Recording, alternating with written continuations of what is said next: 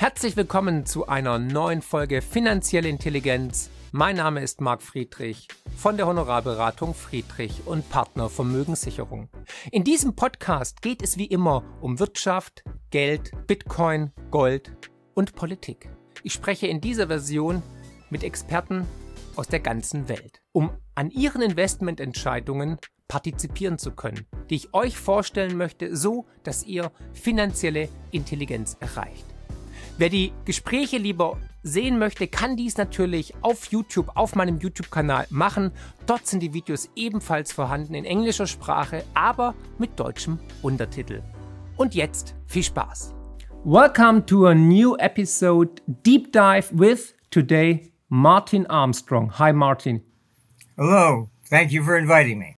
Yeah, it's a great honor having you. We met already a couple of years ago when our dear friend Marcus Vetter premiered the movie about you, The Forecaster, in Stuttgart. And it's an incredible documentary about your life. And um, everybody who wants to watch the movie, the first 20 minutes are for free in a link beneath the video, in the show notes. You have to check it out. It's a, it's a, it's a thriller, actually. And we talked back then, and it was uh, amazing, actually. And you're a cycle guy as well as, as me. I, we love the cycles. We love the history. We, we are students of the history. And um, you made some incredible, incredible prediction and forecast. That's why the, the film is called The Forecaster. And to introduce it to our German audience, um, you, you, for example, yeah, you were the hedge fund manager of the year 1998, and you were co uh, correctly forecasting the collapse of Russia, for example, um, but also the, um, the your, your, confidence model, also known as the Pi cycle model, um, predicted the crash in 2000, and many more. Actually, did I miss something, Marty? Well, actually, you can go to our site. In 2013, we said that. Uh, our computer came up and said that Ukraine would be the hot spot and that's where everything would start a year in advance. I mean, it's uh, the computer's been absolutely flawless. It's been quite astonishing. Um, uh, but it it monitors the entire world, and and I mean, people want to you know sometimes ask about that, and and I will, I will say this: I first realized that it could to could do war it wasn't designed to do so. It, it's monitoring capital flows. We had a client, the Universal Bank of Lebanon. Yeah. And they had somebody that had written down the Lebanese pound uh, every day back to, you know, to, you know, mid 19th century. And they asked us if we could build a model.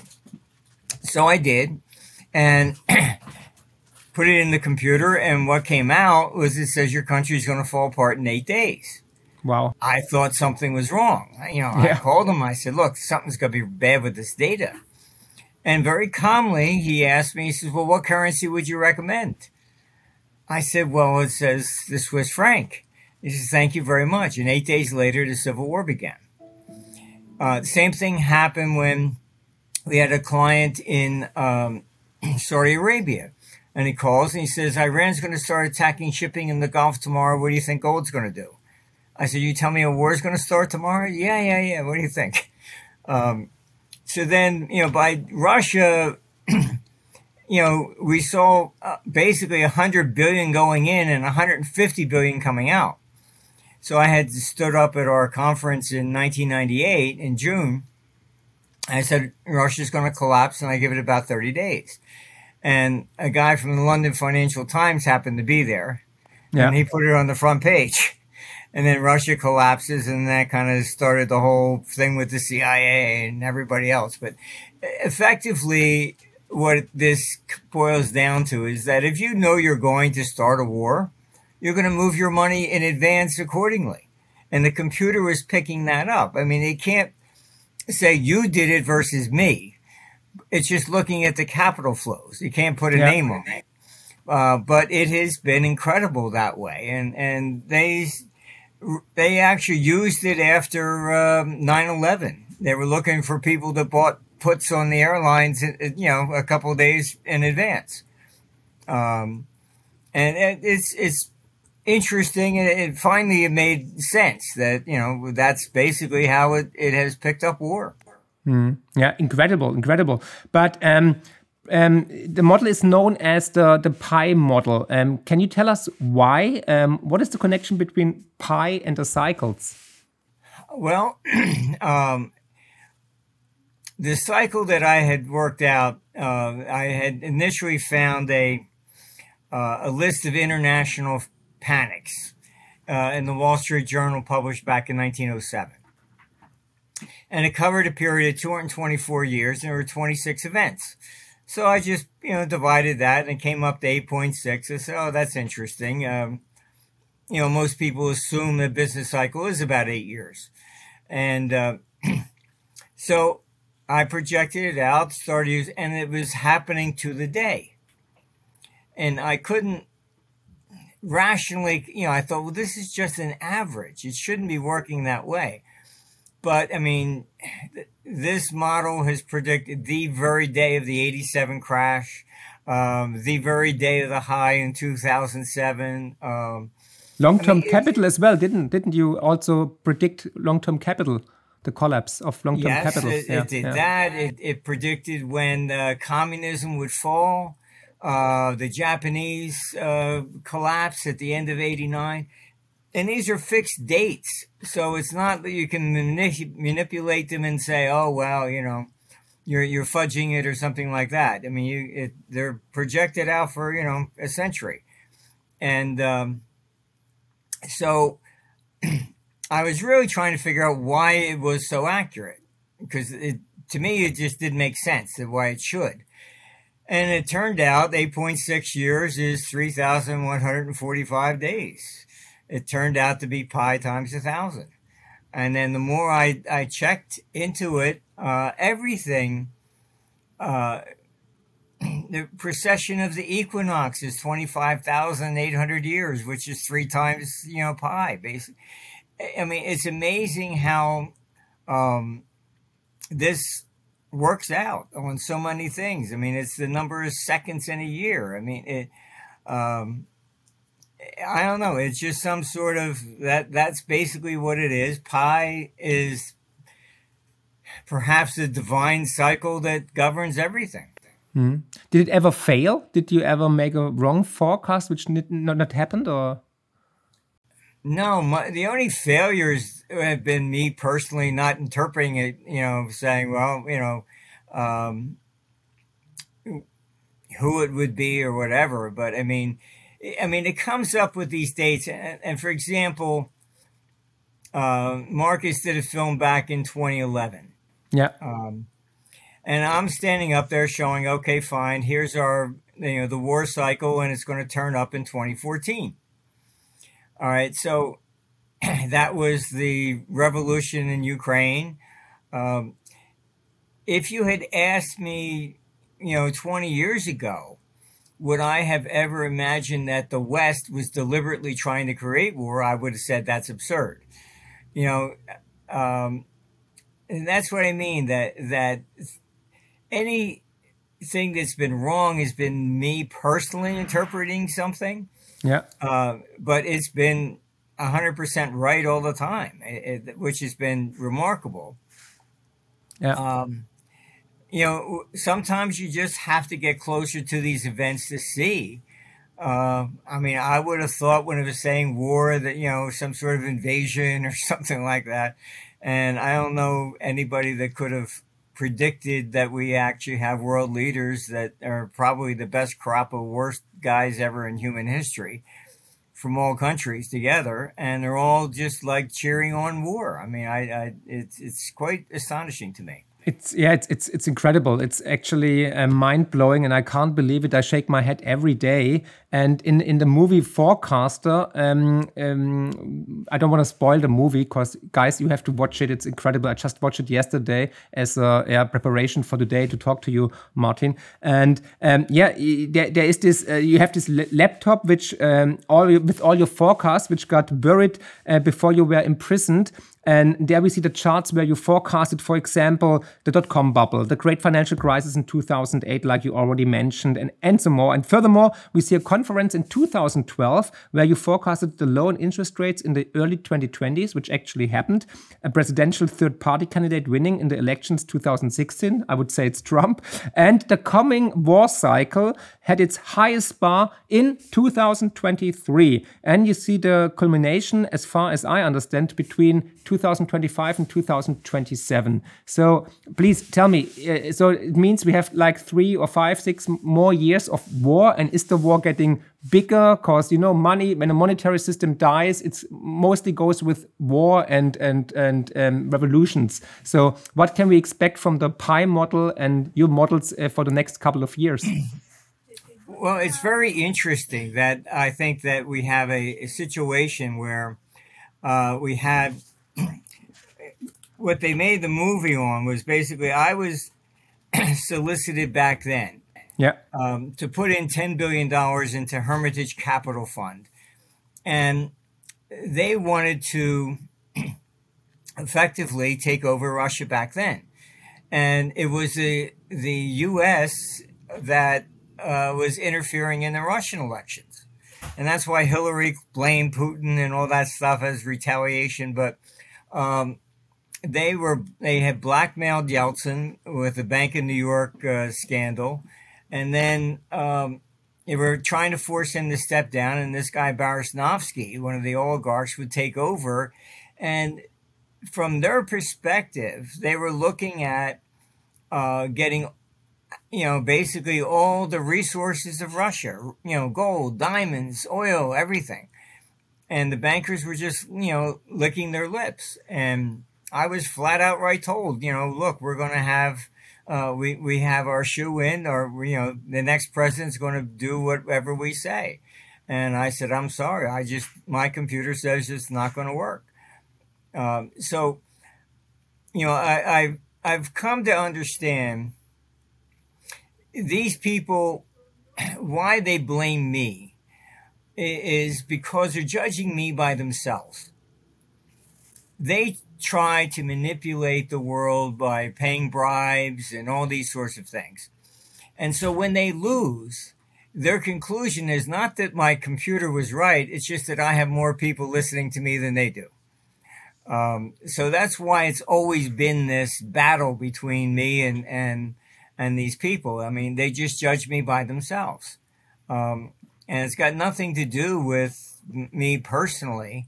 Um, yeah, they put me in prison, and then when 07 happened, right on the day of the model, uh, on the floor in New York, they were calling it Armstrong's Revenge. um, so it, it's just, you know, there's a lot more to this than meets the eye. And we, we really should be paying attention to how um, the world functions. And because everything's involved. It's uh, climate, uh, you name it. You know, I mean, even the nonsense we hear with the climate change, they make it sound as if we've done everything. And um, all you have to do is go back and read Cicero talking about, you know, how the pollution was so bad because people were burning wood. You know, um, I mean, I lived in London when all the buses used diesel. You had to hold your breath when you walked past them. Um, so, I mean, you know, these things have been taking place for a long time, and most people would be surprised. But the first uh, Clean Air Act was 561 AD by the Emperor Justinian. Um, so, pollution's been around for a long time. It's not something that's just fossil fuels. I mean, you burn wood, you get smoke uh, and CO2 and everything else. So, it's, it's just that people focus on. Uh, I would say the biggest problem in, in analysis is that uh, they want to reduce everything to a single cause and effect. And it's not. Uh, it's a combination of things. Um, you know, you take war, the Black Plague. I mean, the danger of war that we're pushing into is that what comes after it are usually plagues. Why? Because what happens is is that people from one side of the world starts moving to the other. The Black Plague came from the Tartars that invaded in, in Crimea, and then they were throwing the dead bodies over the walls, and the Italians fled back to Italy and brought the Black Plague with them. Um, when the uh, Europeans invaded America, the Indians, uh, a lot of them died because they didn't have, you know, the same diseases, and likewise the, you know, Europeans took syphilis back to, to uh, Europe. Uh, so all these things, you know, the Black Death, I mean, all these things usually come because of migrations. And, um, you know, that's why they call them the Asian flus and stuff like this, that some things start in different regions. And the more we are connected, the more they spread. Yeah. And um, what what you think the the war will escalate? Cause like in your model, um, it says it will um, yeah um, escalate in the next couple of years. Do you think there will be uh, like the NATO will be involved in the war in Ukraine, or will Russia invade um, Poland or even Germany? Um, well, the big theory that they have is that they can uh, defeat Russia and they would never use any nukes and they part of the military type tactic, and they use it against Trump. You you demonize um, the other world leader, and they did that to Saddam. They did that in to Assad in Syria, uh, and then it it basically beats the war drums, so that it's applied to all Russians, for example. Yeah, but, but uh, if you look at what Putin actually says, he is um, he is a moderate.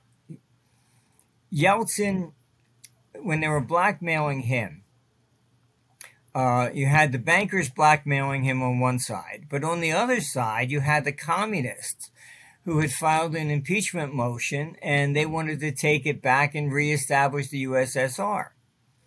So Yeltsin basically turned to Putin because he was not a communist uh, and he wasn't an oligarch. And that's why he was so popular. It was kind of like Trump in the in the in the sense that he wasn't a, a politician. Um, so the danger here is that most of these threats from nuclear war, if you look carefully, they're coming from the people behind Putin. And my concern is you remove Putin and you got a real problem. Uh, Putin is more of a historian, and there's a lot of criticism in Russia against him that the, he's gone. He was too soft on going into Ukraine. Yeah. He didn't call it an invasion. He just called it a special operation to protect the Donbass, which was supposed to have been given a right to vote and to begin with, to separate. Uh, and uh, they feel, you know, the hardliners, the old communists, basically feel that he should have just went in and took the whole country. Um, this is where it's a little bit different because Putin is more of a nostalgic historian. Uh, Kiev is actually where the Rus began. Yeah. So to him, uh, it is kind of Kiev is like uh, London is to Americans. And the thought of nuking it to, to Putin is was not, you know, something in, in his ideal idea. But these other guys, they would have no problem doing that. Uh, and our computers coming up uh, with a very serious point in time. And this is, is pi is actually 31.4 years from the fall of the USSR. And that comes into play April 26th to um, from when Ukraine broke, and May May 6th to for Russia. Um, if Putin's going to be overthrown, I would be cons- very concerned about that period in time, and uh, all the information that I get actually from Ukraine, and it's not Russian propaganda uh, I had put out initially, maybe about six months ago, that they um, had lost 100,000 soldiers. And of course, people say, "Oh, that's just Russian propaganda," you know. And I said, "It's not. This is coming from Ukraine.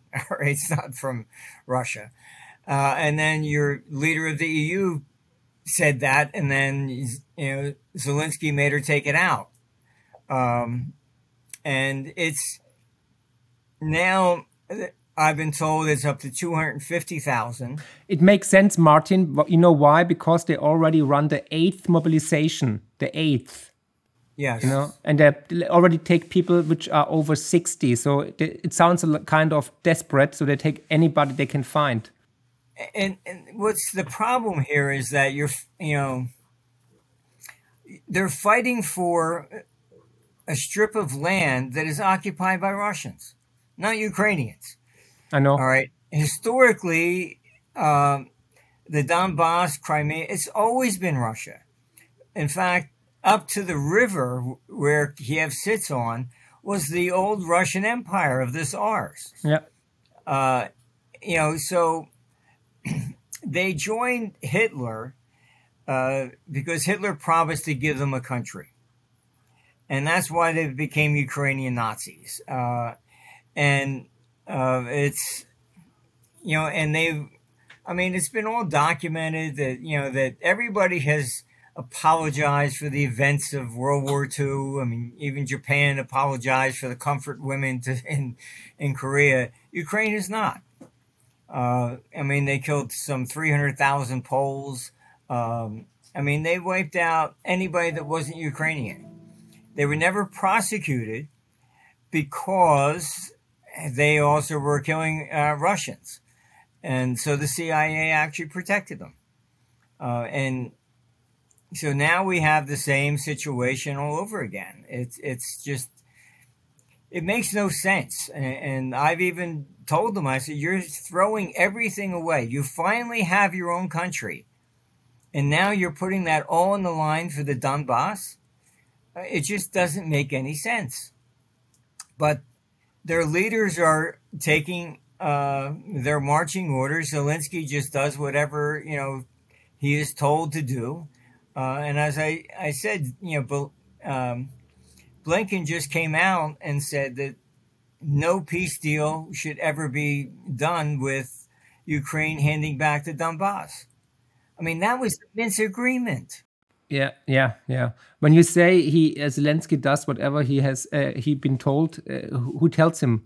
Who is the? I believe it's it's it's the neocons from the United States. I mean, um, I mean, I knew John McCain, and you can you can see as soon as Trump was elected, in November, uh, McCain went to uh, Ukraine in um, in December yeah. before he was sworn in, promising all kinds of money uh, to, to launch uh, a war against Russia in the Donbass and to fund their civil war. And there's all kinds of photos of him meeting with the heads of the Nazis at the time.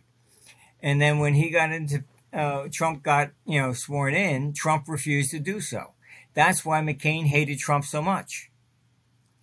Um, I was invited by Trump to, to dinner in March of 2020 down in Mar-a-Lago. And I usually go to meet these various heads of state because I want to see eye to eye what they really are rather than, you know, the fake news per se. And I was actually uh, impressed. Uh, he had said at that time he wanted to bring all the troops home from Afghanistan but he was the first world leader, and I've met many of them in for 40 years. He was the first world leader that actually said he was sick and tired of having to write letters to parents that their son died in Afghanistan. And he said, For what? He says, They've been fighting over borders for a thousand years. What difference are we going to make? So he was against the, the, the neocons. Uh, and that's why they had to get rid of him. So was JFK. Uh, you can Google uh, Project Northwoods. They proposed uh, to kill Americans and blame Cuba to justify an investigation, you know, invasion there. And Kennedy said no. Uh, they took him out. He was against Vietnam. And recently, tapes had just come out, you know, about Richard Nixon, and he was talking to the head of the CIA, and he says, "I know who killed John." And uh, next thing you know, the, the guys that actually broke into Watergate were CIA ex agents supposedly working for Nixon. And they made sure he was gone. Uh, it, it's just interesting that the three presidents that um, were against them were, were all either assassinated or driven from office. Uh, talking about the inside job, what do you think? Who is uh, responsible for the attack on Nord Stream? Oh, I don't think there's any question about that. That it, was, it's the United States and UK. Uh, UK seems to be, you know, linked at the hip with the United States on, on things of this nature. Um, I mean, you can probably Google it and find out, but when the whole agreement uh, took place in 1955 between Germany and, and Russia, um, the U.S. and NATO put on sanctions. You can't provide any pipe to them. Uh, this whole theory has been that they were you do that, they'll make all this money, they'll build up their military, and then they'll invade. Uh, and they've never gotten it right even once. Uh, and I said there is a book out. Uh, I think it's called Retrospect by McNamara, who was the neocon in in Vietnam, and he's point blank uh, came out to clear his conscience. He says we were wrong. They misjudged Russia before. They thought Russia was, you know, really backing uh, North Vietnam all the time, and and he says we were wrong. We misjudged Russia all the time, um, and he said we should not be making the same mistakes again. I thought it took a lot of courage, and the only one of the few politicians I've ever seen ever come out and say I was wrong. Yeah, true, true story. There is a 309 year cycle consisting of three 103 year cycles, which is ending in 2032 to give birth to a new 309 year cycle, which is according to your model, a private cycle. So, what will happen in the transition phase between these two gigantic cycles? Uh, basically, this is when it's the rise and fall of civilization. Um, okay. It, it's not as bad as that sounds. Yeah, that's. Uh, um, the last one basically was uh, the birth of republics. That was the American Revolution, and the French copied it, etc. It was the overthrow of monarchy. Um, and unfortunately, the founding fathers read Cicero, who was the fake news of the ancient world. Um, and they thought that Caesar was this horrible dictator, and he wasn't. It was the exact opposite. Um, Caesar was a man of the people, the Popularis party, and uh, Cicero was a member of the uh, Optimates, who was the oligarchy. And just look at it you know, objectively, when Caesar crossed the Rubicon, all the cities opened up their gates and cheered.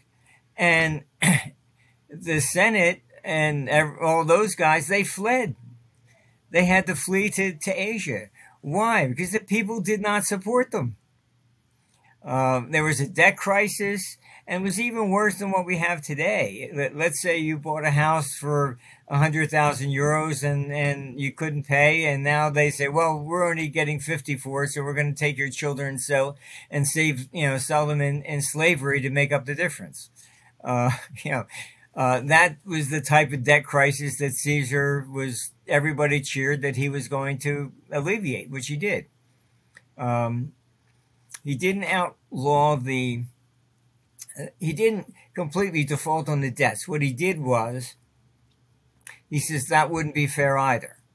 He he took all the interest, whatever you paid uh, over the years, and applied it to to the um, original loan, and so he wiped out the interest payments. Um, and to settle the debt crisis. But I mean, that's basically what was going on. It's not so dissimilar from what we have today. I mean, much of this that we're going through is also because of a debt crisis. Yeah, of course. Um, they they cannot. The London, London bond market crisis that we saw recently. Then Janet Yellen came out and said that maybe the Treasury should be buying in the long term um, and swapping with the short term. What's happening is you have inflation rising, so central banks are raising interest rates. Why would anybody buy a long term bond when you know next month they're going to raise interest rates, you're going to lose more? Yeah. So, you know, the liquidity on the long end has, has collapsed and they've all been moving toward the, towards the short end. On top of that, they're throwing money head over fist into Ukraine. So they see war coming, they see inflation. Why would you buy the debt of these governments? Um, and plus, since World War II, they've been borrowing year after year with no intention of ever paying anything back. So, you know, the major capital is starting to realize this. That's why you've seen uh, rises in in uh, real estate, um, ancient coins, stamps, coins, whatever. You know, collector items, art. People are just a lot of them are just getting money off the grid.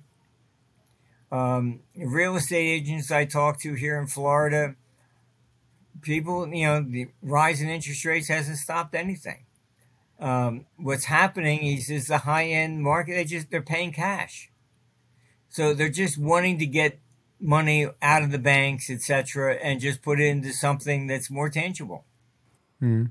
yeah makes sense so um, getting back to the cycles, the, the last Smiler decree cycle topped out in 1929. Will be 2032 be equivalent to the top in the stock market um, in like in, in 1992, uh, 1929, um, but just more devastating. So will will this be a, the big crash, the big one? Because your a long-term confidential model says the same that in 2032 something will break, the end of civilization, the end of the fiat currency system, or what what will happen?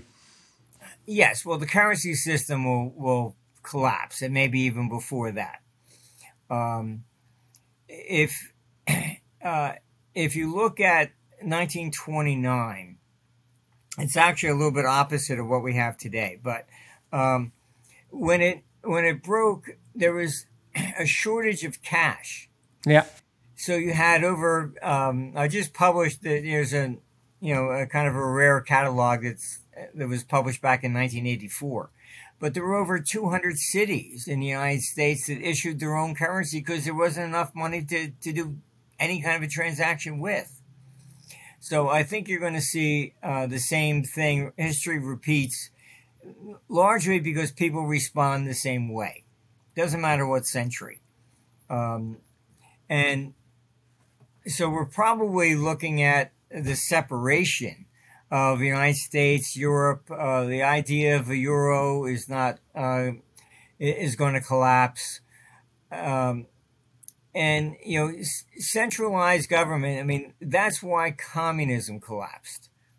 Um, I was actually called in uh, by China to help make the transition to capitalism. And it was a very interesting experience. I was taken to, to a facility and they were tracking absolutely everything, but they were not interfering. There were 249 varieties of tea. I had no, clue there were that many in China. And they were basically looking at this and saying, well, why is this tea that's like a dollar here selling for five dollars over there? Uh, and I said, well, where's it, you know, coming from? It's here. I said, well, first you have transportation costs. And they go, Oh, really? I said, Yes. You know, and then I said, People will pay more for something if they like this one versus that one. In communism, it collapsed because it had to be a dollar everywhere, even if it cost you $10 to get it there. Um, so, you know, this whole idea of, of equality and socialism, and it does not work because we are all different you know, and um, you can't have the same price for everything, even if it costs a tremendous amount of money to get it there. I mean, you know, um, that's what free trade was about. You know, you shouldn't be growing heads of lettuce in in the Saudi Arabian desert that's going to cost seventy five dollars for somebody versus one they can get for a dollar somewhere else. Um, use your natural resources to to the best benefit that you have, um, and trade restrictions and things of this nature. Um, they're the opposite. I mean, all we have to do is look at, at Rome, for example. How did a Roman peace, Pax Romana, last for a thousand years? It's very simple. Um, as long as everybody benefits, you don't bite the hand that feeds you. All right, you want the, the economy to be integrated. Um, and that's what is wrong in how we're treating Russia.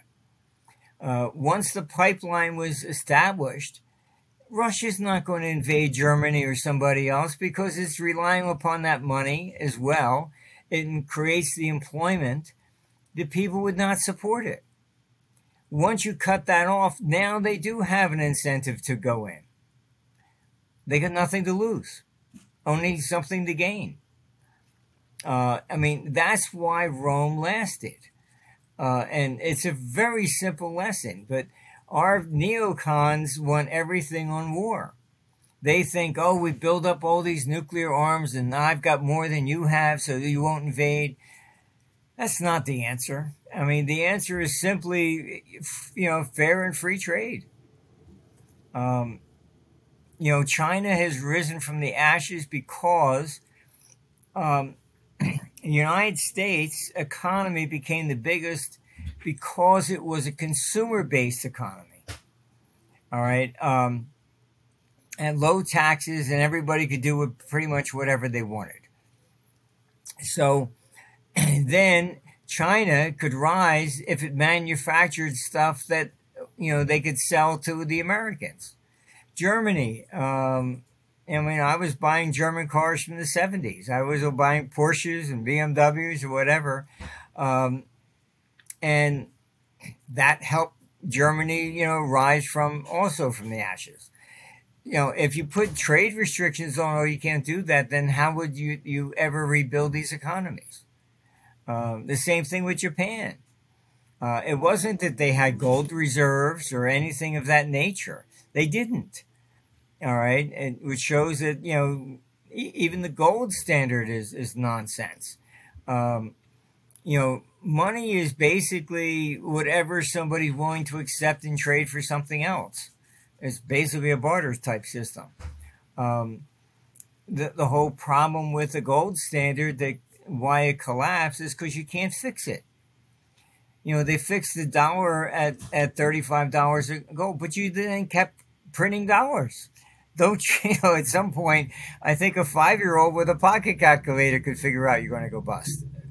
Um, but we get these politicians and, and they have no understanding of, of the economy or anything. And why they always want to be world leaders i don't i don't really know. Um, in britain when john major overthrew margaret thatcher he promised you know not to devalue the pound they put the pound in the ERM because they wanted the pound to go into uh, into the euro. And Soros started attacking the pound because they, they put it at such a high price, basically for political purposes. See, it's strong.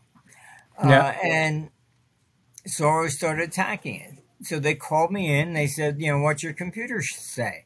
I said, it says you're going to need about 10 billion pounds a day for at least about a month, and then maybe, maybe you'll, you'll hold it. I said, You've put the pound at too high of a level. You have to devalue. They said to me, We can't do that because John Major ran on the election promising not to. So I rewrote it. I said, Here, have them say this I'm going to allow the pound to float to seek its own level. That's not the valuation. Oh, brilliant. It's the same thing, but this is what you have to do. Uh, um, this is why I've been called in by governments because I understand the game. Um, it's it's wordsmithing. You know, it's uh, it's how you say things rather than you know. It, it's not necessarily what you do, but it's it's all political posturing all the time. So your model, and you say the next couple of years will be uh, volatile, will be bumpy. So what's the best way to protect your purchasing power in the next couple of years? Will the stock market go up, heading higher till 2032, till your model breaks, or will it be more volatile? Finanzielle Intelligenz könnt ihr übrigens auch lesen und zwar in Buchform mit meinem neuesten Bestseller Die größte Chance aller Zeiten und natürlich unserem kostenlosen Newsletter mit spannenden Analysen und Prognosen zu Bitcoin, Gold und den Finanzmärkten. Einfach abonnieren unter friedrich-partner.de. Eventually, you're looking at the the situation of, of the United States with the the capital, what United States was bankrupt. J.P. Morgan had to lend a hundred million in gold in 1896. It was World War One that made United States the financial capital of the world. By World War II, it had 76% of the gold reserves, official, worldwide. Why? I mean, because Europe was going through wars. If tanks are driving down the streets, you're not going to keep your money there you moved it. All right. So it all fled to the United States. That's what made the United States the um, equivalent of Athens in the ancient days. You know, um, Athens de- defeated the Persians, and so then they set up the the Delian League, and everybody paid tribute to to Athens. And then when they became too arrogant, they joined with uh, Sparta and took out the Peloponnesian Wars to defeat them. Um, we'll see the same thing. Um, United States is too arrogant, uh, and this, you know, the military that I have I've listened to are not. They do not want to fight Russia and Ukraine. Um, the military says this is insane. It's the politicians and the bankers that are pushing this. Um, and it's all about you know this posturing, and they think that they can take down Russia. What if they're wrong? They don't ask, you know, answer that question or even ask it.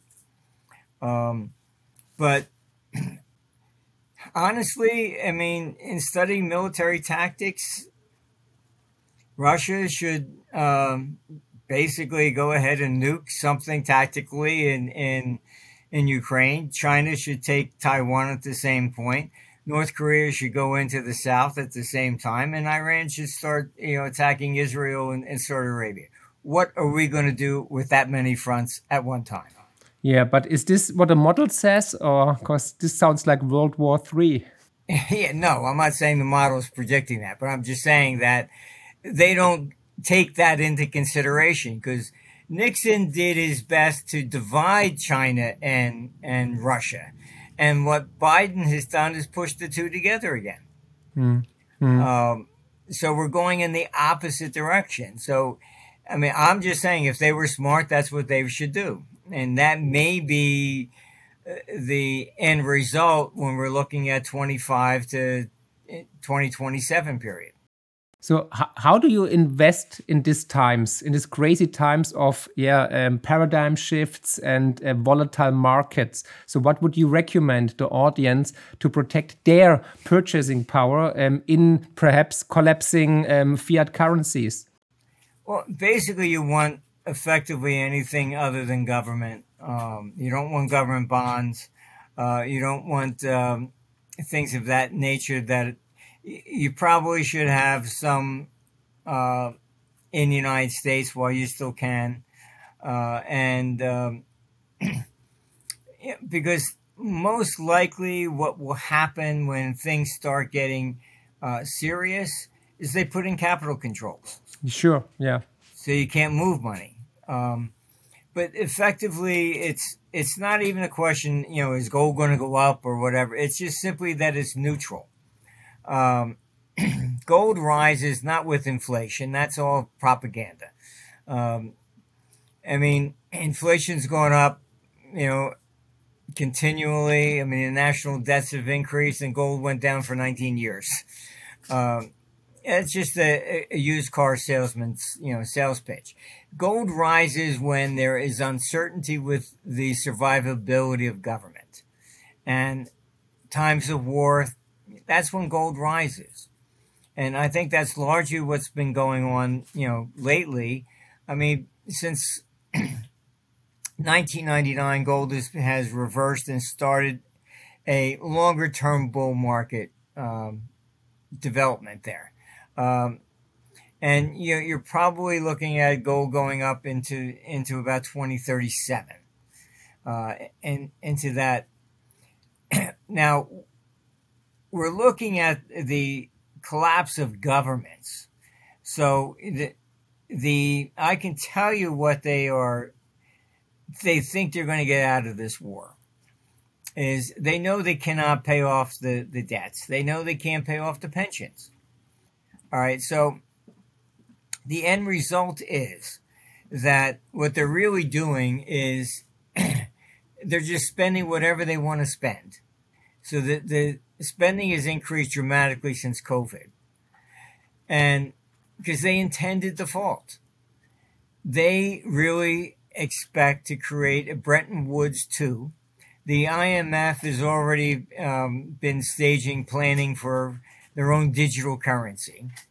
Uh, and their dream is this uh, digital currency that they can track absolutely everything. So if you hire a 16 year old girl next door to watch the kids, where's our 50%? you know, um, how do you pay a 16 year old girl next door to watch, you know, to babysit the kids while you go out? I mean, things are just changing they want to know absolutely everything about everything we do. And and um, I went behind the Berlin Wall in the late seventies before it fell, and was very interesting to me. Uh, a friend of mine, the day the wall was up, he happened to be on the right side with his grandmother, and the, but the rest of his family was trapped. And um, so his cousin, she took us around town and showing, and and it reminds me of this cancel culture.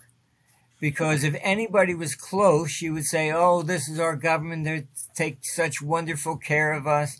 And as soon as nobody was near, she would call them every name in the book.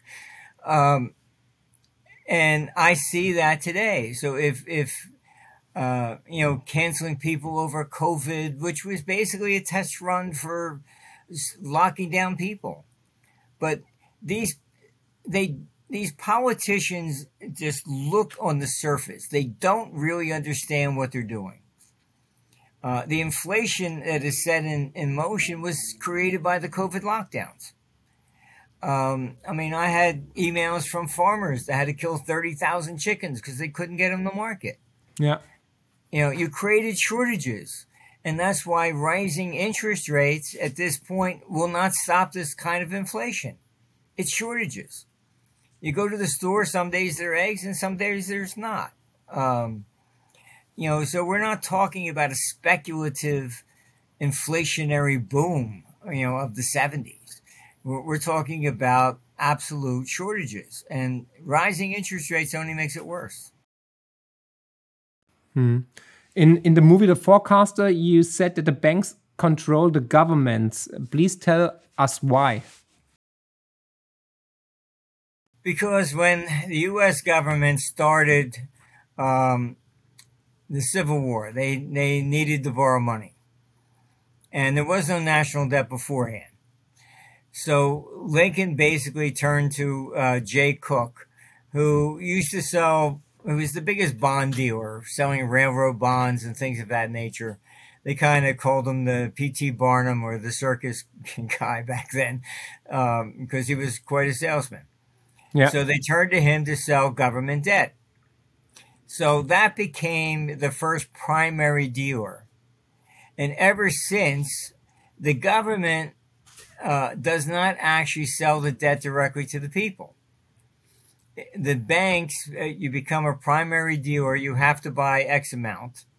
And then um, the bank then resells it. So the banks have been blowing up the market all the time. Uh, they're getting into highly, as I said, I mean, they were, they're always trying to rig the game. They don't believe in fair trades or free markets or actually even honestly trading. Um, I mean, in all the you know the phone lines are naturally taped in in in finance, um, and they seized all the tapes that I had. I stood up in court and I said, "This has got nothing to do with this case. This has got you know, these tapes would would basically lock up you know every banker in New York City." I mean, I even had tapes saying, "Okay, fine, we paid our bribes to to the." Uh, Russian ministers and to pull back platinum and we're going to and rise it up. I mean, even Ford Motor Company wanted to file a suit over the manipulation of platinum. Um, this is what they do. All right, they want guaranteed trades. So when they blow up, um, besides have blaming me at, at times, then they just turn to the government and they say, "Well, if you don't bail us out, then who's going to sell your debt?" So it's it's turned into a, a, a corruption network. If if they make a billion dollars, then the SEC comes in and says, "Well, give us our cut." Oh, we charged them with fraud. Nobody ever goes to jail, and they paid a hundred million dollar fine. You know, I mean, the governments are getting paid off, so they get all these fines. Very nice, uh, and they pretend they were actually doing something for society, and they're not. They're just part of the problem. They don't prevent them from doing these things. They actually encourage them. So the banks, you know, I mean, just look at FTX. I mean, the, you know, it was just one giant money laundering scheme. Um, that's why you won't see that go to trial. Um, with Madoff, um, I had a journalist call me and they said, "Oh, you said the bank was illegally trading in your accounts." I said, yes, that's all been documented. And they said, uh, do you think they were laundering money for the Russian mafia as they were doing in Madoff? I said, I have no idea. I only saw one side of the transaction, you know. But that's why the bank, uh, fortunately, in my case, uh, I got all my clients together and I and I got them to file suits against the bank in New York so at that point, uh, HSBC had to plead guilty, uh, and they had to return all the money to the to to my clients. Um, if they didn't do that, they would have said, "Oh, he was a rogue trader. He lost it." You know what? Same nonsense. Um, Nick Leeson with uh, you know that's bank scandal. Um, I had also owned a brokerage house in Hong Kong and they wanted to open an account with us. And I said, I want a letter from the board of directors to say what is his credit limit. I got the letter. So when eh, they went, Barclays went belly up on everybody else, not me. I had the letter that said, this is your credit limit. All of a sudden they said, oh, we had no idea, you know, he was, he was doing things that we didn't approve and the bank, and the bank's not responsible. I mean, it's the same scam all the time. Incredible. Yeah. Um, talking about scams, let's talk about the US debt situation. Um, every time I look at the at the Fed balance, for example, or the debt uh, balance of the um, federal government, I'm like, wow, how long can this last actually? So, what is your take on the current debt situation and on the um, policy of Jerome Powell and the, the Fed? The, the Fed, the Fed really is independent um, him raising interest rates is largely because he has that's the theory. They have no other uh, tool in their box there to, to handle inflation. Uh, and the net result is that the more he raises interest rates, the more the debt will increase. Uh, I had met with the Treasury back when Paul Volcker raised interest rates um, back in 1981. And I met with them. I said, guys, this is, you're crazy. The national debt's going to double within a, within a decade because of these interest rates. And very calmly, they said to me, yeah, Marty, but we'll be paying back with cheaper dollars. Okay, okay. you guys know what you're doing. That is it. I mean, um, eh, eh, this is basically it. Eh, but we're coming to the end of the road, and that's what this war is really about. You think so? Okay. Absolutely. So So what's what's your what's your take there? So what what's the development for the next couple of months or years? Please share it with us. Eventually, you know, what happened after World War II? All of Europe defaulted permanently on its debt, except for you know Britain um, went into a moratorium. Uh, South America defaulted for like the fourth time. Asia defaulted. China defaulted. They all got to start all over again. All right. And that was Bretton Woods.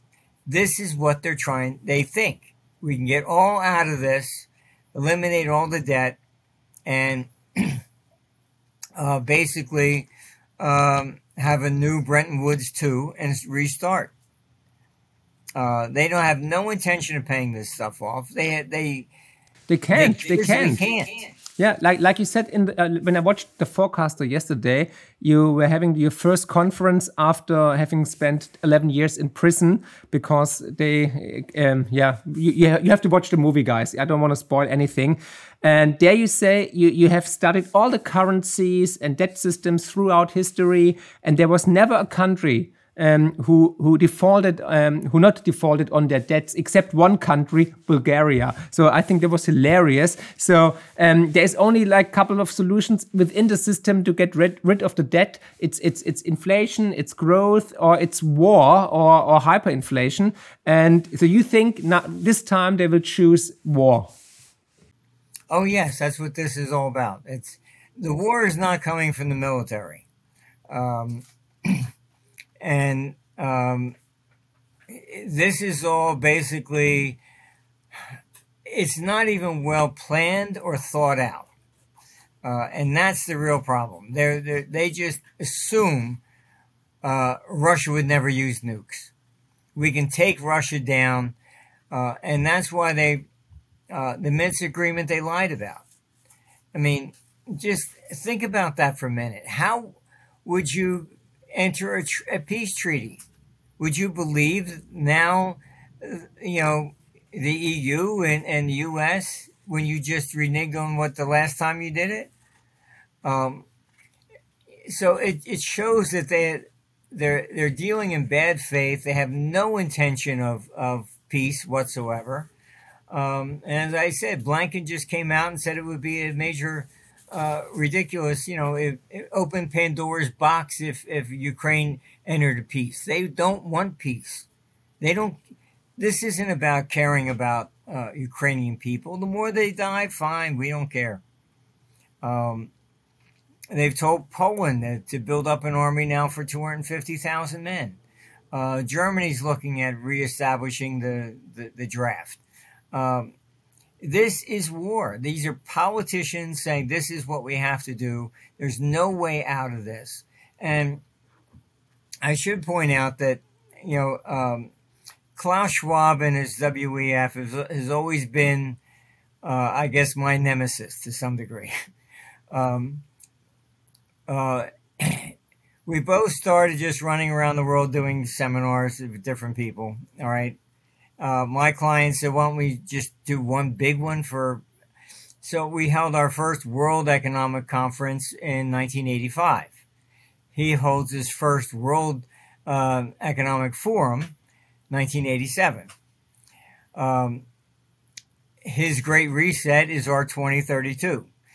Uh, when Marcus did the film on me, he then called Marcus and paid them to do the film, The Forum on him uh, it seems like whatever I do, he's always copying it one way or another. But his great reset is just basically talking about um, our 2032, but he's trying to make it fall in his direction, which would be a totalitarian state. You own nothing and you will be happy. Yes. Uh, and that would be another private uh, or, or, public wave, not private. So and he's not going to win.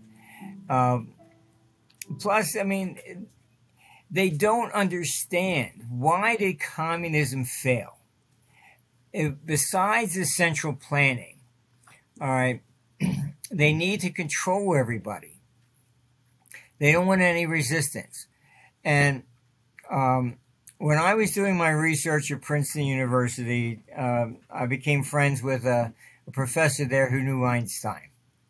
And he said to me, he says, You remind me of Einstein. I said, What? And he explained, he said, I said, I'm not into physics or something like that. He says, No, no, no, you don't get it. Einstein had always said that the key to everything is curiosity.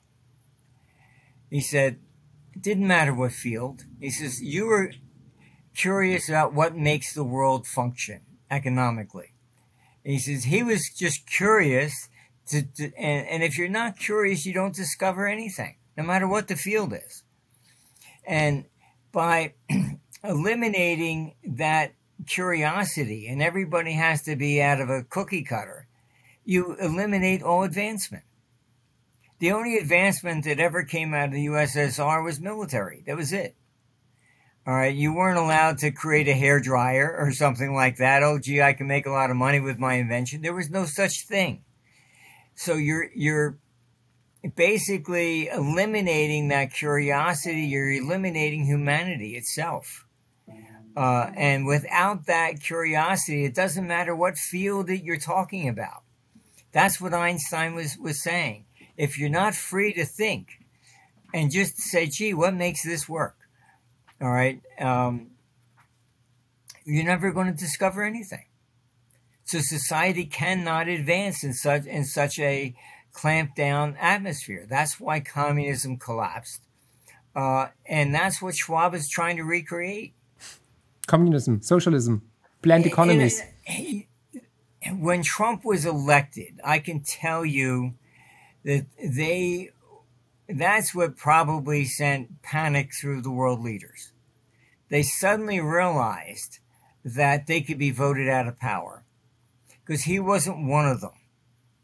Um, and so suddenly democracy became populism evil populism.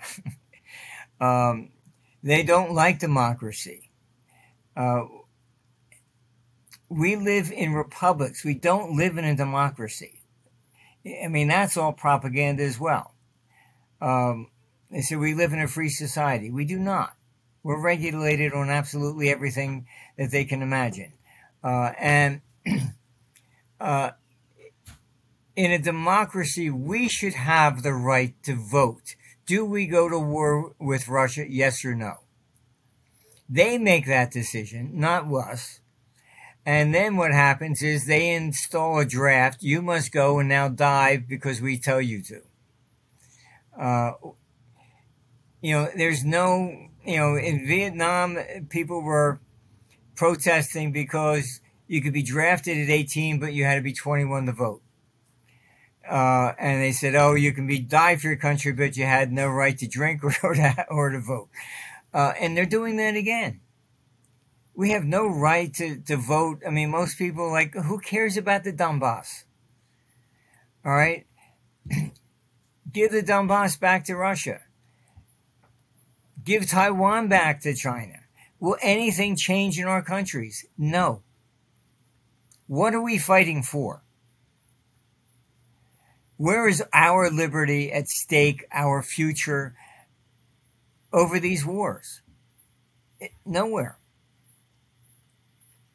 You know, you, our risk is basically what's the best thing a soldier can hope for? His upside is to return unharmed. That's it. You think Trump will run again for um, for the White House?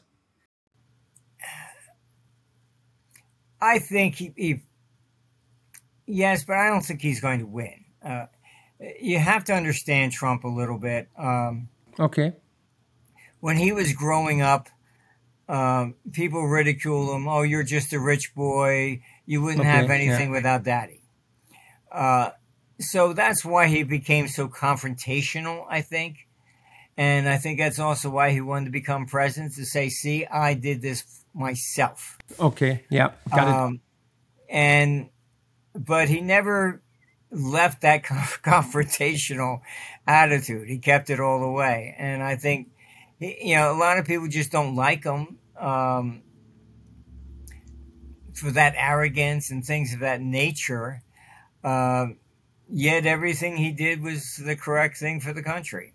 Um, I mean, just look at what we have now. It's just I mean, we don't even know what a woman is anymore. Yeah. true story, true story, Marty. So what what what is um, so to summarize? Um, it will be worse till 2032. But what happens afterwards? The private cycle will it be a golden era? Will it be a great future? Will everybody live in, in happiness and we have like a new currency? Or what's what's the prediction or the forecast? Yes, a, a private wave means that uh, we will recognize that the evils are from the government side. Uh, so we'll be much more cautious about that. And I hope that, um, I mean, the main reason I'm going to do these things all the time is to help educate people that, you know, look, both sides are, are wrong at times. Sometimes it's the private side, sometimes it's the public side. This time it's the public side, which is just out of control. And so hopefully the next time, what I believe we need is a direct democracy. Uh, um, the question, do we go to war, should be ours to answer. Uh, we don't need representatives that are bribed and, and, and do whatever the, the party tells them to. Um, but the, I mean, I've worked on Capitol Hill. I know the way these, this thing operates. I mean, I could run for office and say, vote for me. I'll save the whales, women's rights, whatever you want to hear. I'll, I'll tell you. Then I get to Washington and then they go, well, we don't care about that. You will vote according to whatever the party tells you to vote. Yeah, exactly. And you, you look at these votes, they're always down party line. Okay. So, I mean, it, it's just a fraud.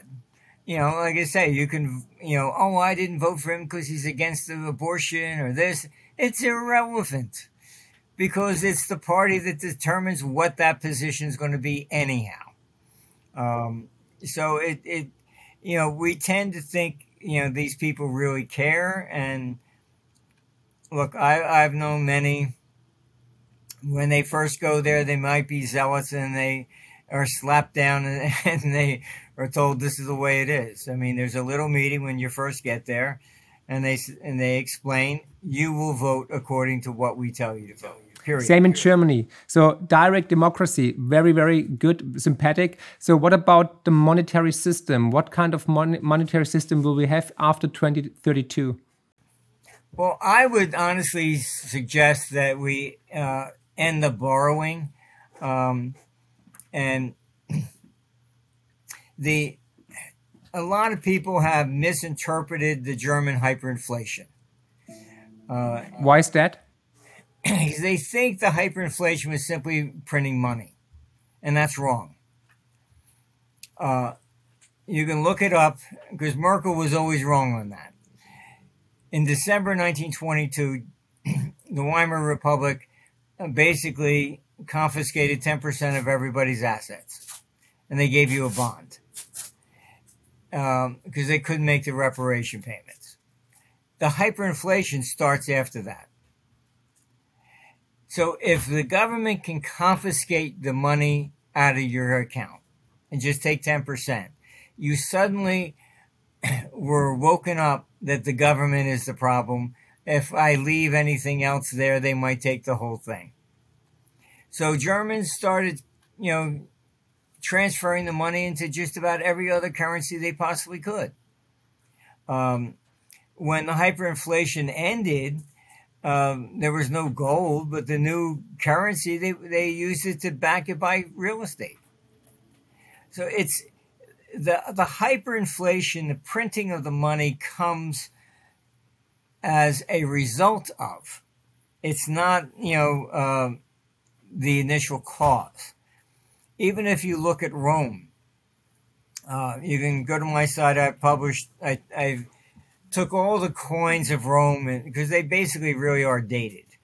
Um, and I did, um, you know, the the analysis on that, and what I found was that we had the situation of you could see Rome, the monetary system collapsed in eight years. Yeah. All right, and what happened? The Roman Emperor uh, Valerian was captured by the Persians in 260 AD. Now, he was the first Roman emperor to actually be captured and turned into a royal slave by the Persians. I mean, that was such a devastating shock. Um, it also encouraged the other barbarian tribes in the north just to invade. Well, if the Persians got away with it, we can. So all the invasions start after that. That's why they started, you know, the uh, persecutions of the Christians mainly, because they thought the gods were mad at them because the Christians would refuse to to, honor them. So it, you know, it's the lack of confidence that starts the whole thing. Uh, once you lose faith in the government, then it just collapses. You don't accept their currency. You won't accept their bonds. This is what we're into. Um, so at the end of the day, what comes after 2032, all new governments, reorganization, what we have with them today, they will all be gone. Um, and hopefully we, you know, it will be a great reset in, in that sense, but hopefully we can push it in what our computer's saying, we'll end up with a private wave. So it will be back to us in power. And um, I say I would put in the precautions that uh, are very critical. I mean, um, we vote directly. Um, should we go to war or should we not?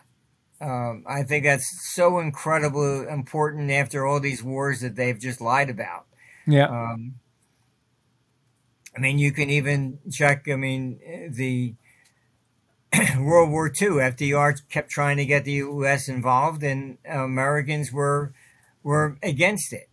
And uh, he, they had broken the code. They knew the Japanese were going to attack Pearl Harbor and he wanted it to happen and used that as the excuse to say, see, we have to get in. Uh, there was a Senate investigation on this. They concluded, well, it's inconclusive. We're not sure if he really knew in advance or not. I mean, you know, they just whitewashed it.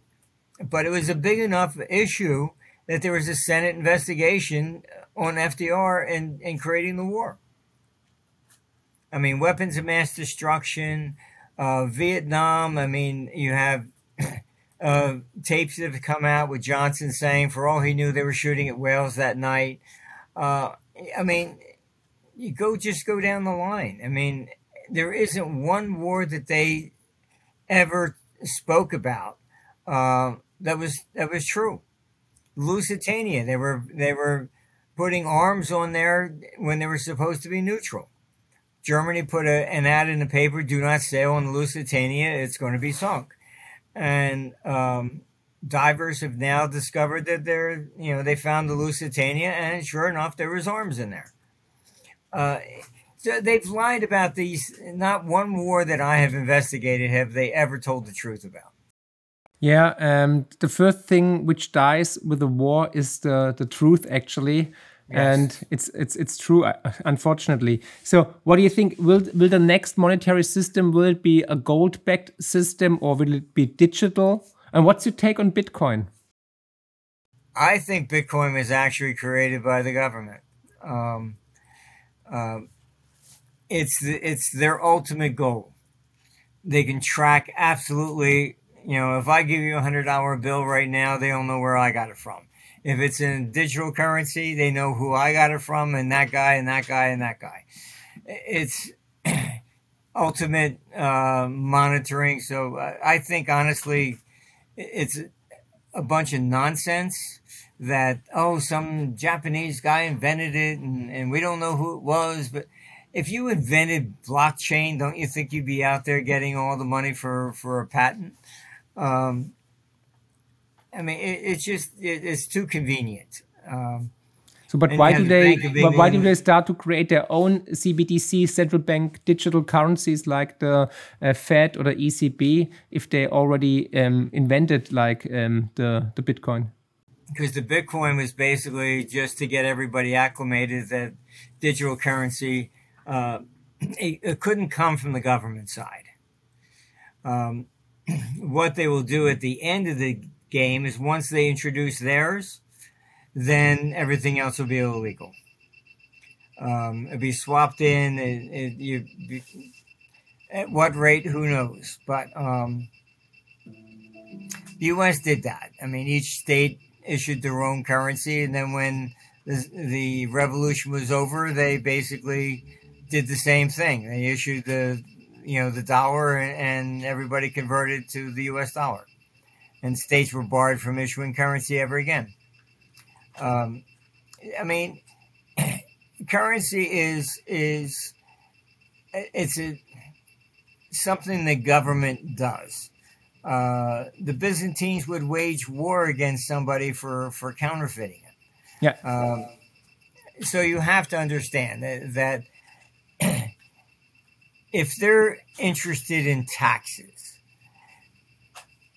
you really think that they're going to allow some sort of private currency to coexist? That would be the, I mean, uh, it's just not going to happen. I mean, Bitcoin was used by the Chinese to get money out. And then when they realized it, they shut it down. Um, uh, so I think you're you're just looking at. Um, hopefully, it's not going to be a uh, a digital currency. Um, I think that's kind of uh, absurd, really.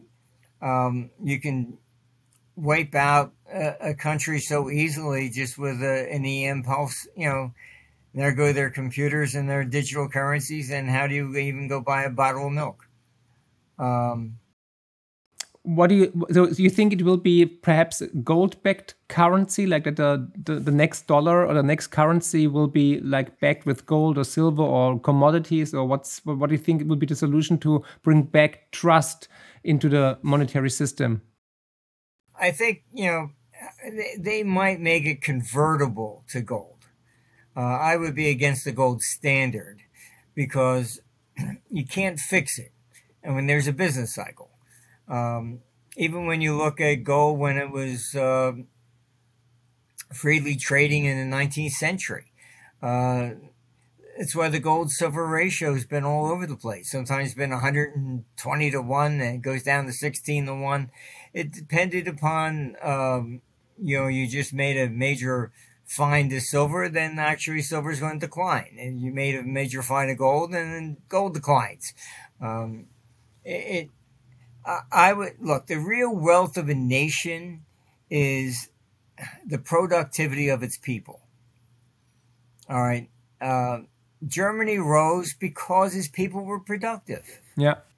All right. Not because it had gold. Um, the more you can produce and the more efficient you are, um, you have other countries that have all kinds of resources and they're still third world countries. Yeah. Um, China, you know, the same thing. I mean, Japan, uh, Japan had nothing, um, but its people were industrious. So, yeah, we have to look at it from uh, that perspective. I mean, it depends upon. It's always a matter of confidence. Uh, you can make it convertible to gold if that makes some people feel comfortable, um, but the question is, you know, will the next generation even care about gold? Um, so you think you think people should own gold in the next couple of years or silver? Um, what about um, equities, bonds, um, real estate? Yes, I mean anything that's that's tangible. Like I say, gold or uh, uh, silver uh, is fine. I think you're looking at a situation of um, really where we're we're dealing with something that's has a value. Well, you know, if you're going to try and measure it in current terms, that's kind of irrelevant. Um, because you can say, yeah, okay, fine, gold will go up to five thousand dollars, but what would the dollar be at that time? Exactly, exactly. You know, uh, um, One burger. yeah, exactly. I mean, it, it's it, it's just it's you're on the neutral side with that. Debt, if you're looking at debt of that nature, you, you know, go private. Uh, the major companies that actually have assets, not the uh, the you know the the ones that are all just you know about high tech and really don't have any tangible assets themselves. Um, that's what the takeover boom in the 80s was about. Um, I had was doing seminars and showing people, look, the stock market's going to rally. Uh, that was another one of our forecasts that, that said, you know, the market's going to rise from a thousand to, to six thousand on the Dow over the next few years. That people thought it was it was nuts, but I said, look at this: when you could buy a stock, sell the company's assets, and triple your money, was it overvalued? um, that was the whole takeover boom. You know, they made the movie Wall Street with Michael Douglas about that. You know, uh, but they didn't really understand what was causing it. It's just that uh, in 1977 was the low in the Dow versus uh, book value. Um, so for years you had that sentiment after 29 oh the government's here to, to take care of us blah blah blah whatever so um, government debt was was you know AAA. You know, stocks were kind of speculative. Uh, so stocks became so undervalued that it was absurd. That was the whole takeover boom in the 80s. Mm-hmm. Uh, stocks are right now um, undervalued or overvalued? Um, probably still undervalued relative to um, the outstanding national debts and, and you also have to understand that the amount of money invested in government bonds is about 10 times that of equities. Yeah. So if everybody really said, I want to get rid of the bonds and buy just equities, I mean, the Dow would probably go up 10 times. Um, uh, I don't expect that to happen right, you know, right now, but I mean, it's just an example. I mean, so, you know, from a, a practical standpoint on a longer term basis, you know, capital also flees from wherever the event is. So if um, Russia and Europe really get into it, the capital is going to flee to America. Just the way it is, and, and be in the private sector. Um, like I said, right now that you know it's um, I'm in Florida. They call it the real land of the free and home of the brave, uh, and traffic is doubled from uh, I would say, in the last three years. Wow. Uh, housing prices have not declined, they continue to rise. Um, and more and more people are trying to get here. Mm. Crazy, crazy. So, what's your take on inflation the next couple of years? Will we see another peak, uh, more waves of inflation, or did we see the peak and it's all over and we see more deflation actually? Uh, no, we're still looking at inflation probably into 24 as I said, this is because of shortages, not yeah. speculative. So it's different. Um, and raising interest rates only reduces the supply even further. So it's it's we're doing the exact opposite of what needs to be done. So you think the the hikes, the interest rate hikes, are not helping any anyhow uh, with inflation? No, no. So what should the Fed do then? But the problem is you need a complete new set of economic theories. Um, Keynesian economics is is collapsing. Um, the reason when Keynes came up with this idea in the Great Depression, the U.S. government had a balanced budget. All right, so raising interest rates affected us; it didn't affect them. But today, the governments are the biggest borrowers. So you raise the interest rates, they no longer affect us. They making the government deficits go up even further. Because a politician isn't going to sit there and say, "Oh, gee, the central bank wants us to spend less. Yeah. Yes, let's reduce our spending." Never going to happen. Okay. That's why Keynesian economics is is is ancient history now. It's, it is. It is. So, which will be the last fiat um, monetary system which will fail? So, which will survive the longest? Probably United States. Okay. Uh, Not the franc or, I don't know, the no. ruble? Okay. And uh, you, yeah? Eventually, I think you're going to find, you know, um, China and, and Russia will probably. Uh, end up surviving more. Our, our computer's been showing that the financial capital world will probably move to China. Wow. You think China will invade Taiwan and you think there will be a big war between China and the US? Um, I don't think there's any question that China uh, is going to take Taiwan. I mean, before uh, Biden, we had a, an arrangement. Yeah. Uh, and everybody was polite. And yes, there's only one China. Uh, and you, you, you mouthed that, and then they left China alone. Once the Biden administration came in, they basically kicked up the dirt on everything. Um, once you, sent Pelosi over there, oh, we're going we're going to be here to defend. That is basically sticking uh, a knife right in in China's belly. Now all of a sudden you're telling them, no, we're here and we're going to defend Taiwan, and they're going, really? Okay, now they have to go in. They didn't before. Uh, once you take it and start rubbing it in their face, now they have to. Uh, it, it's like I said, I, I can't believe. Um, I mean, you take the whole Russian invasion. Look at it objectively. You ha- they sent Vice President Harris over there to the Munich uh, she stood up and, and actually said, Oh, Ukraine should join NATO. Okay, you just violated one agreement. Then um, Zelensky stands up, and you can Google it. Uh, the day before, on February 23rd, he stands up and says, Well, Ukraine, uh, we're going to try and uh, you know rearm nucle- nuclear. That night, Putin even put that in his speech before they invaded um, the Minsk agreement. You know, you had even had Merkel come out and say, "Well, we never really intended. We just basically were fooling uh, Putin." Um, I mean, and Putin's the aggressor here. I think you know we have a lot of responsibility behind all this. Mm. Yeah, the and, truth the truth is mostly somewhere in the middle. It's not the one side or the other side. And I think we ha have our part as well on the escalation with the Ukraine war. And um, yeah, it's it's it's it's horrible. So you think there will be a solution? What does your model say about perhaps peace in in, in Ukraine or who will, will win the war?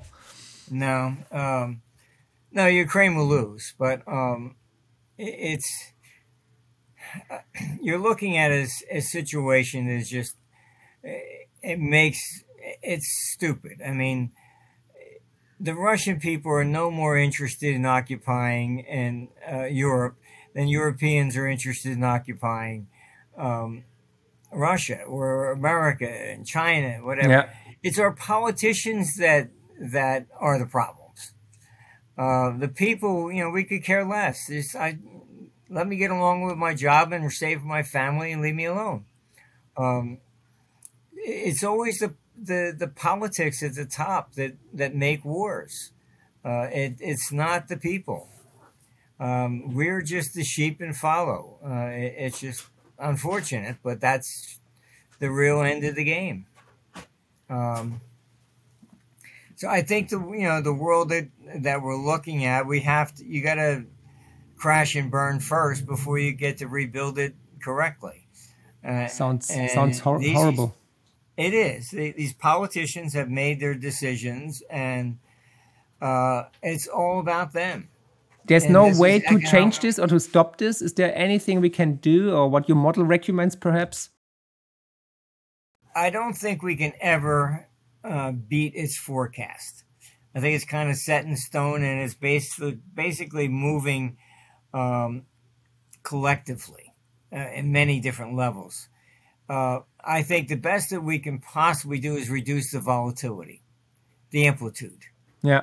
Um, and I mean, I think probably one of the best things that it, could happen is Ukraine gets rid of Zelensky and actually puts in a real leader that's going to care about the people rather than taking orders from from uh, NATO and, and the U.S. Um, I mean, Zelensky, the people I've spoken to in Ukraine, I mean, they feel that he's a traitor, that he's put the whole country at risk for what? um, for an area that's occupied by Russians to begin with.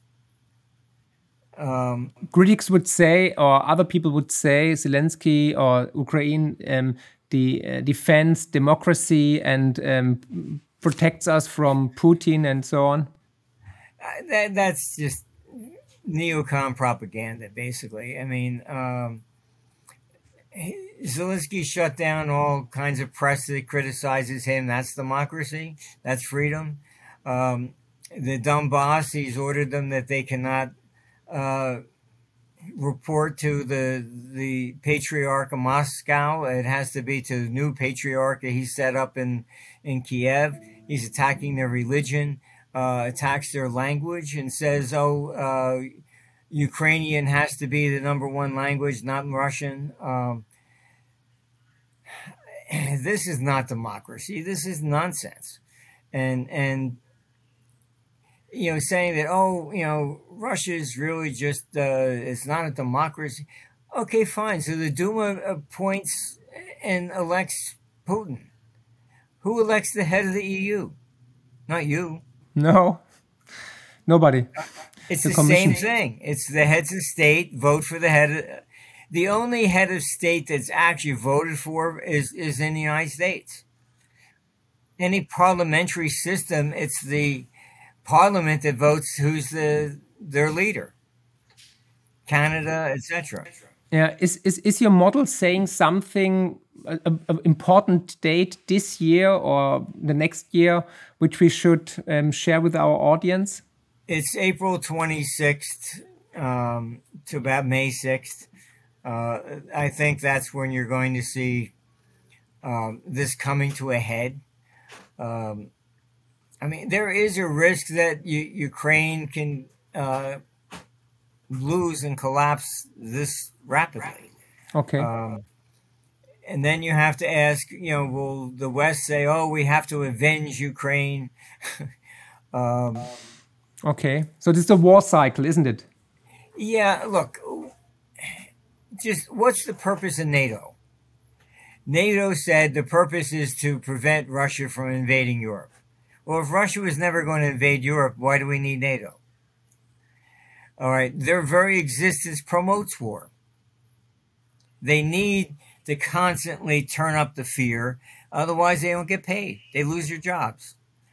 Um, it's just simple as that. Uh, it, it's. Um, it's the same like uh, Pfizer never wants to have healthy people in the world because then they don't sell any drugs or vaccinations.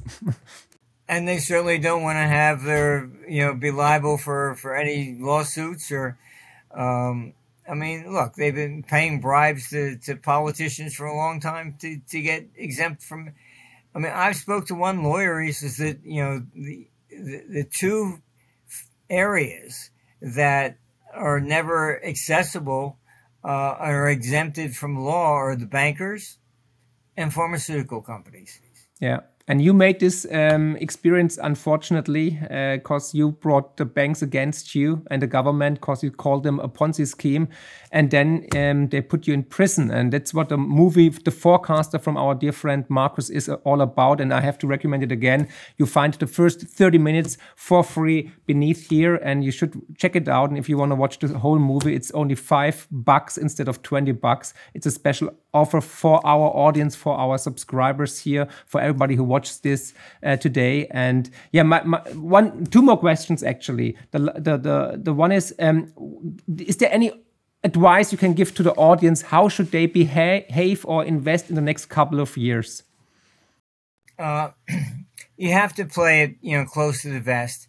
Uh, look to have uh, independent type assets, and um, and understand that if war starts to come in in Europe, uh, they will use currency controls. Um, they're they're very concerned about capital flows, and this is their agenda. You know they they need to get you know push us to the point where they can justify defaulting on on their debt. When when Schwab is saying you'll own nothing and be happy, he's marketing it like life insurance. He's trying to make it sound we're doing this for you. All right, when they're really doing it for them. All right. So, all right. so you think there will be war? There will be a war between I don't know the NATO and, and Russia or China, and it will be, it will happen in Germany or in, in Europe. Yeah, NATO wants war. Okay, good. There's, okay, not good, but yeah. Um, I, unfortunately, I have to agree. If I look back in history, if I check the cycles and the war cycle, I, I see the same, actually, the same pattern. And if a monetary system dies, and we see the end of fiat, we see the end of the US dollar, um, and there is a war between number one and number two, it's between China and the US. And yeah, there will be war. Most of the times there, there, there was war, and perhaps this one will be the big one. Yeah. Okay, um, Martin, my last question has nothing to do with cycles or uh, with uh, economics or monetary system or war. It's something personal. It's uh, what's the meaning of life for Martin Armstrong? I don't know. I've been, I feel like I've been plucked and stuck in the middle of all this stuff for my whole life. I mean, I, I, you know.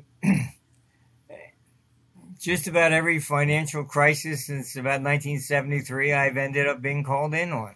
Um, I've met so many heads of state around the world. I mean, it's. I, I think honestly, I've I've kind of ended up like the priest in the confessional that sometimes they just need to talk to somebody. um, I, I, don't know. Uh, it's I just you know I figured this has been my fate, and I just got to deal with it. That that's about it. I mean, that's when I created the model. I had no idea where I'd be doing this today. That's for sure and I hope you do it more years, hopefully, hopefully uh, much longer. And um, I hope we can repeat this. It was um, extraordinary, very exciting. If you guys like the video, please give it a thumb up and um, share it with your friends, neighbors, and subscribe to the channel and check out Marty's website. I put all the links necessary beneath the video in the show notes. Is um, Armstrong as ArmstrongEconomics.com. And Marty, thank you for your time and uh, picking your brain was an incredible experience again. Hope to talk to you soon again and uh, see you hopefully soon. Uh, sound and and and um, yeah, uh, with a lot of wisdom to share with us and our audience. Thank you very much. Well, thank you. And our website, you don't have to register. You don't have to put in your name. You don't have to do anything. We believe in open source and freedom for everybody. Thank you, Marty. Thank you.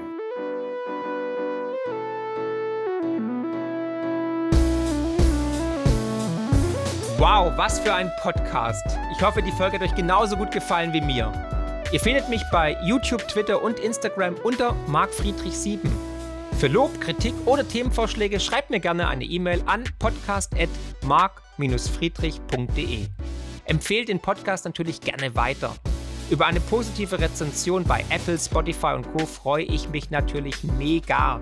Weitere Informationen zu mir findet ihr unter mark-friedrich.de und zur Honorarberatung unter friedrich-partner.de. Ich freue mich jetzt schon aufs nächste Mal. Herzlichst, euer Marc.